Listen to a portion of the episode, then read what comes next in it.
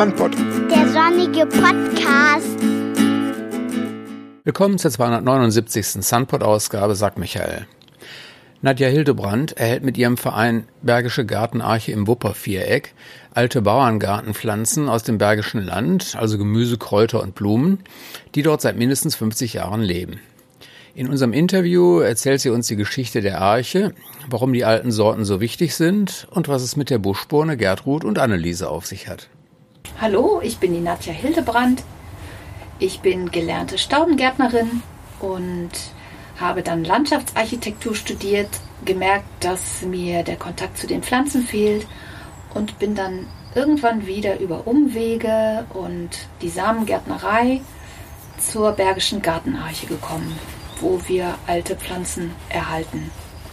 Aha, wunderbar. Die Bergische Gartenarche ist ja organisatorisch ein Verein, den du zusammen mit anderen gegründet hast. Und ich hatte, ich glaube, es war 2014 oder so, schon mal mit der Kathi Henschel ein Interview über die Bergische Gartenarche ähm, aufgenommen. Wie, wie ist da der Zusammenhang zwischen euch?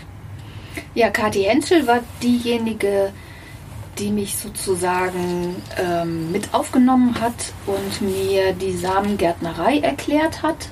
Das war ganz neu für mich und ähm, hat mich seitdem eigentlich gepackt. Und dann habe ich mit Kathi zusammen die ersten Jahre ähm, auf Veranstaltungen gestanden mit unserem Saatgut und haben es an interessierte Menschen weitergegeben.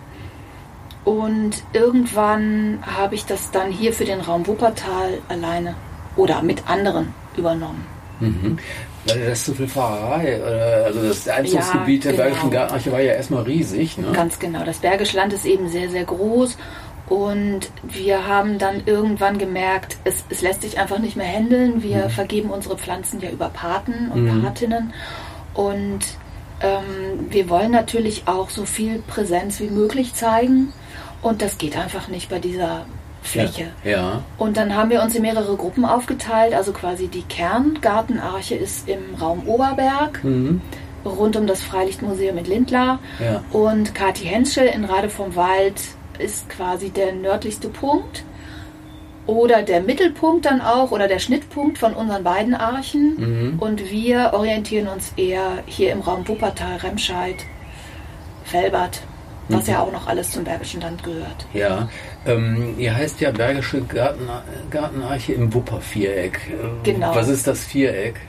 Die Wupper macht ja zwei große Bögen rund um Wuppertal und das ist ein alter historischer Begriff, der ist mir irgendwann äh, über den Weg gelaufen im ah, Grunde ja. genommen und den fand ich so passend, weil mh, mm, man spricht ja auch oft von Wuppertal als oder Bergisches Land mit dem Städtedreieck, aber Wupperviereck ja. hat so einen landschaftlichen Bezug und ja. das fand ich viel spannender. Ja, ja. Ah, Deswegen klar. Wupperviereck. Ja.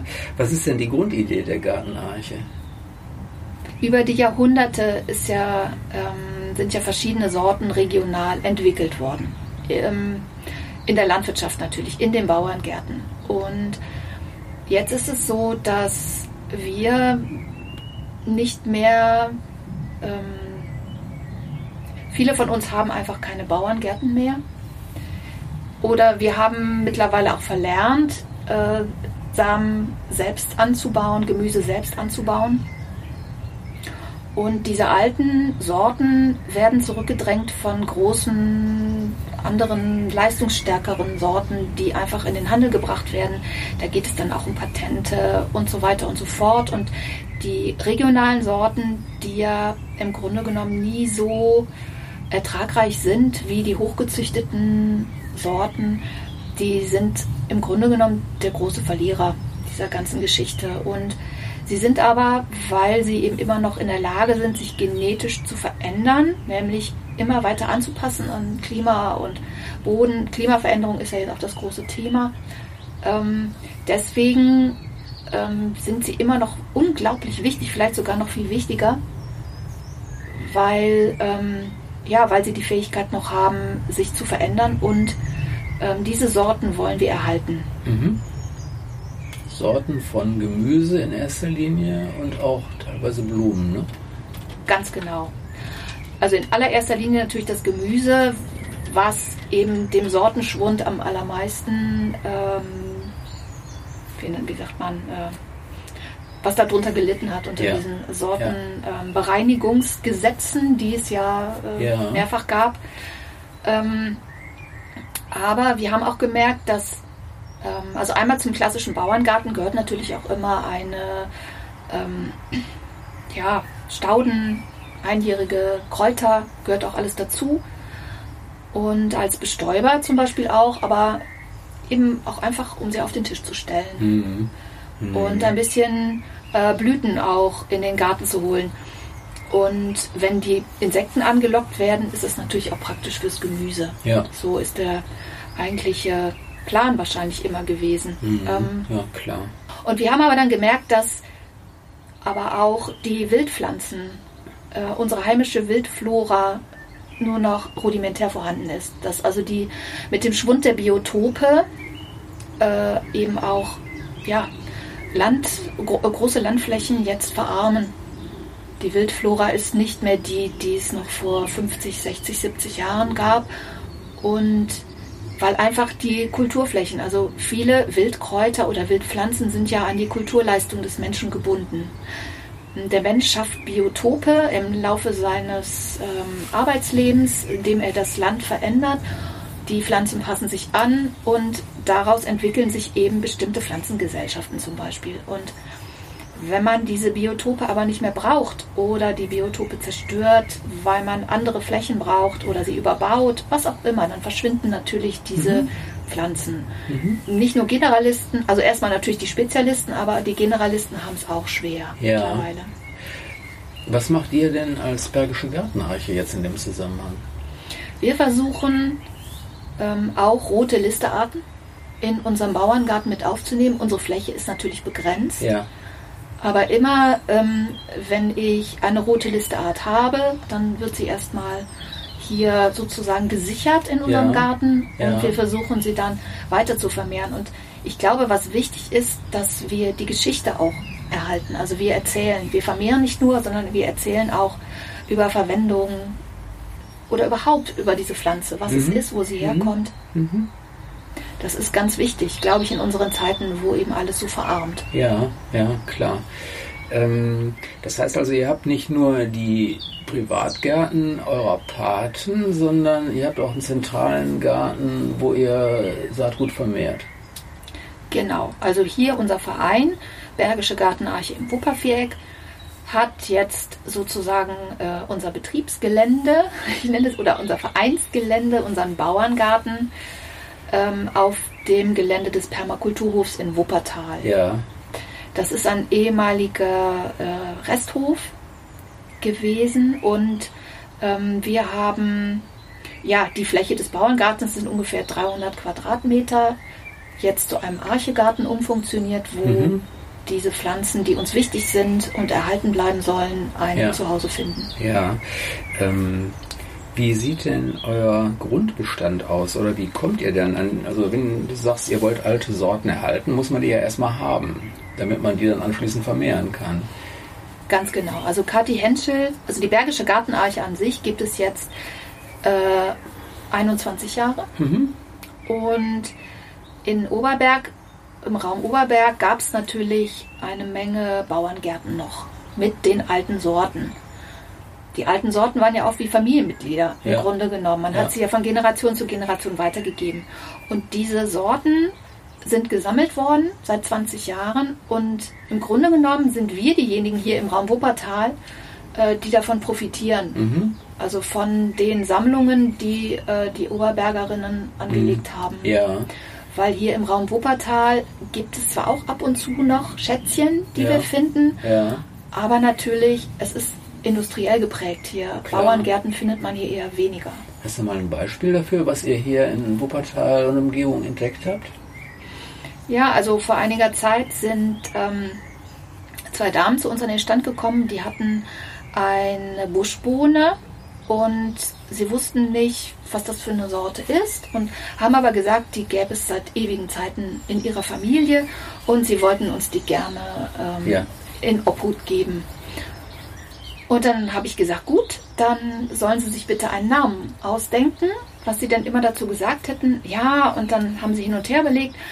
Und erst wollten sie sagen, ja, die zwei Cousinen, das fanden, fanden sie aber dann doch nicht schön. Und die zwei Cousinen hießen aber Gertrud und Anneliese. Mhm.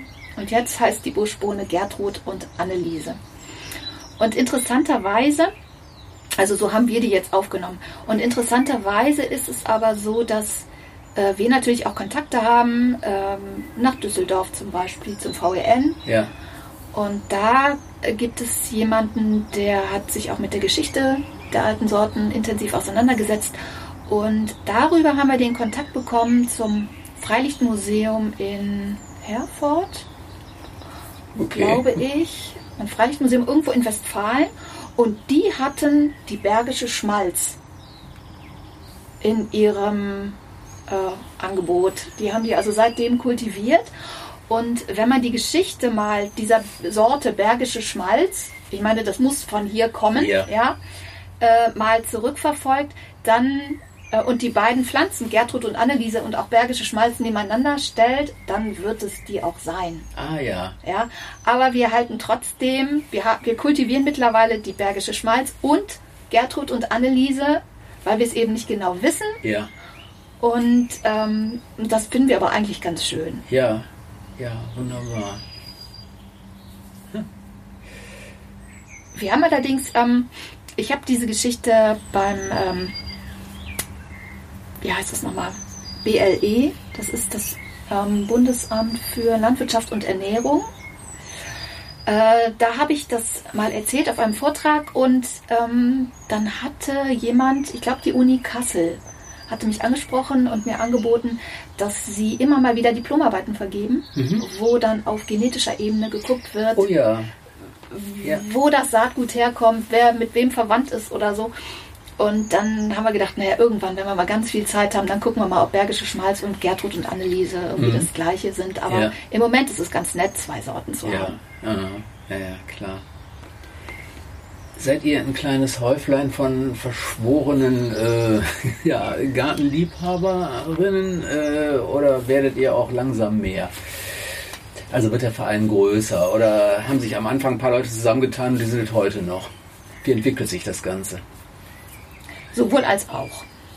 Also es sind ein paar schon lange, lange dabei, Ja, denen das Thema sehr am Herzen liegt und die auch ähm, ja, mit ihrem ganzen Know-how und mit ganzem Herzen dabei sind. ja, Ähm, dann gibt es aber immer wieder Menschen, die dazukommen, die eine Weile dabei bleiben, wieder weggehen. Aber wir merken, ähm, es ist doch, sind doch viele Menschen davon berührt von diesem Thema. ja, Ähm, wir haben mittlerweile auch einige Jüngere in unseren Reihen, was mich sehr freut. Ähm, das Thema ähm, ja, Selbstanzucht von Gemüse ist natürlich ein ganz großes, vor allem in den letzten zwei Jahren. ja, Das hat uns im Grunde genommen, ja, es war ganz nett, Projekte zu Ende zu bringen.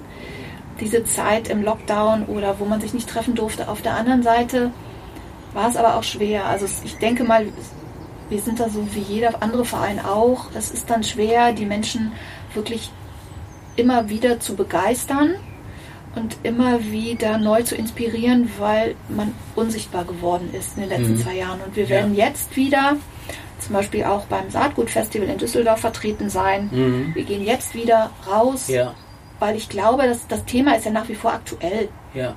ja Also wir sind jetzt quasi klar. nur kurz ausgebremst worden, aber es, es nimmt ja immer mehr Fahrt auf. Es Ja. gewinnt ja immer mehr an Bedeutung. Alte Ja. Sorten, Erhalt alter Sorten und wie ernähren wir uns in Zukunft. Ja, genau.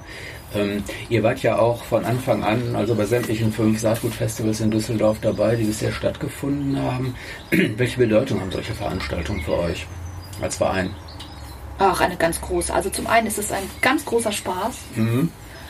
Ähm, dann sind es natürlich, das sage ich jetzt mal so als Vorsitzende dieses Vereins, auch ein nettes Zubrot an Spenden, die dann reinkommen in die Ja. Vereinskasse. Ja, äh, was uns sehr freut. Aber wichtig sind uns auch die Gespräche. Und ähm, da ist natürlich so ein Saatgutfestival, also für unsere Belange einfach grandios. ja, das sind sehr, sehr viel interessierte Menschen, die da kommen. ähm, aber auch welche, die einfach nur mal stöbern wollen und dann kommt man ins Gespräch und es ist aber so eine grundsätzliche Bereitschaft dieser Menschen, klar, die da hinkommen, äh, sich mit diesem Thema auseinanderzusetzen. Und das ist schon, ja. das finde ich großartig. Ja.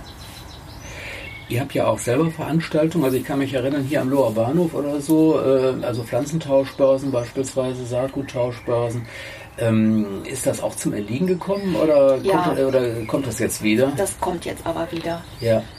Also wir sind zu wenige, um wirklich ein großes Veranstaltungskonzept auf die Beine zu stellen. Es war uns auch einfach zu heikel. Ja. Also weil das, die Bestimmungen änderten sich ja pausenlos. Ja. Und, ähm, und dann haben wir gesagt, okay, wir machen hier, wir, wir machen weiter unser, ziehen weiter unser Saatgut, wir vermehren mhm. weiter und alle, die kommen wollen, die dürfen gerne kommen, einen ja. Termin. Ja.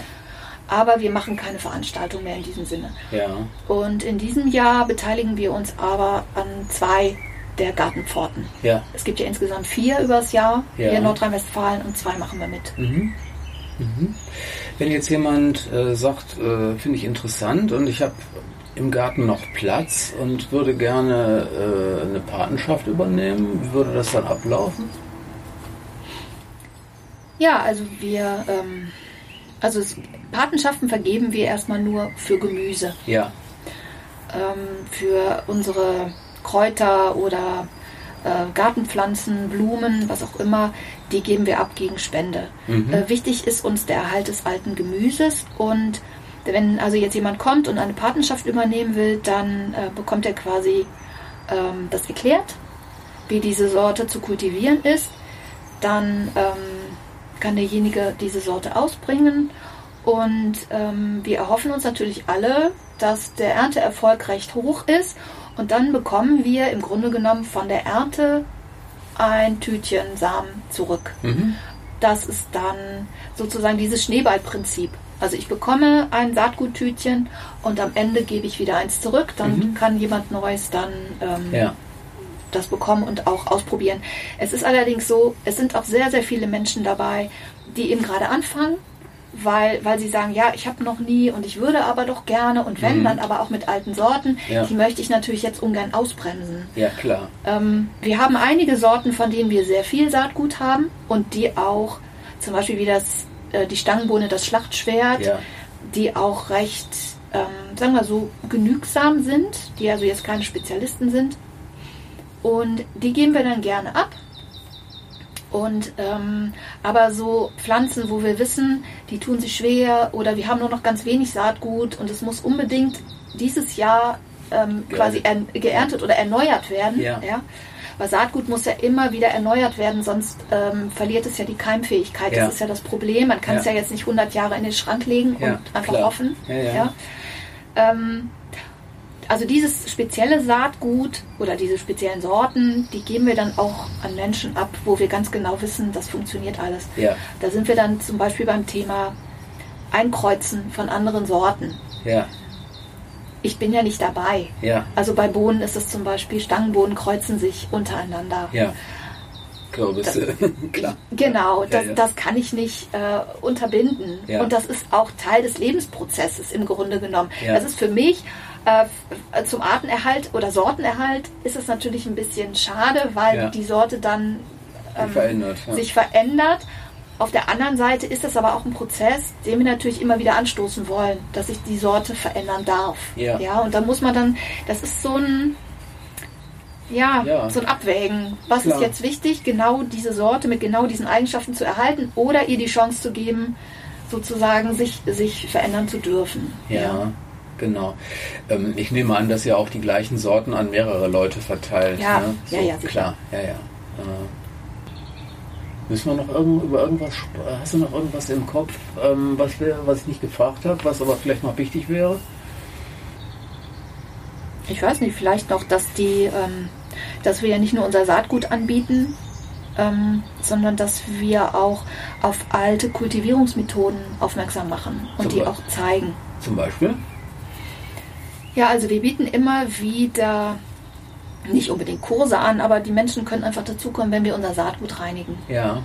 Das ist eine uralte Technik, die kennt niemand mehr. Mhm. Und es gibt eben Saatgutsiebe und verschiedene Arten ähm, der Saatgutreinigung, ähm, die wir dann einfach demonstrieren. Und es ist ein großer Spaß im Grunde genommen. Aber es ist ein Handwerk und dieses mhm. Handwerk ist unglaublich wichtig, mhm. Um das Saatgut quasi, also die Spreu vom Weizen zu trennen. Und äh, weil man möchte ja nur die Saatkörner aufbewahren und die ganze Spreu und Blätter und so weiter möchte man ja nicht dabei haben. Mhm. Und je reiner das Saatgut ist, was ich hinterher habe, umso leichter ist es für mich, das auch auszusäen. Ja. So, so ist der Hintergrund und ähm, deswegen wird unser Saatgut gereinigt und dann aufbewahrt. Und ähm, mittlerweile haben wir einen recht großen Bestand. Wir haben ein eigenes Saatgutzimmer, wo unsere Schätze dann stehen. In welcher Größenordnung kann man da denken? Wie viele Sorten habt ihr? Ja, irgendwas an die 200. Oh ja. Das sind jetzt nicht alles alte regionale Sorten. Also das Bergische Land hat aufgrund seiner klimatischen Gegebenheiten jetzt nicht die große Sortenvielfalt im Gemüsebau hervorgebracht. Das muss ja. man einfach so sehen. Aber wir haben trotzdem ein paar ganz ähm, typische Sorten, wie zum Beispiel den Engkohl. Das ist ein Grünkohl, den es nur hier gibt, weil mhm. der krausblättrig ist. Die meisten Stimmt gar nicht. Glattblättrig ist. die meisten sind ja kraus. Genau. Und ähm, das ist so eine klassische bergische Sorte, denke ich. Die anderen Sorten gibt es auch in anderen ähm, Regionen in Deutschland. Aber natürlich, das Bergische Land hat ein sehr raues Klima und äh, ist nicht zu vergleichen mit der Kölner Region oder ja. anderen. Mhm. Ähm, wir, hier sind schon andere Ansprüche an die Pflanzen gestellt als ja. anderswo. Ja, genau. Okay, ich danke dir. Bitteschön, ich danke dir auch.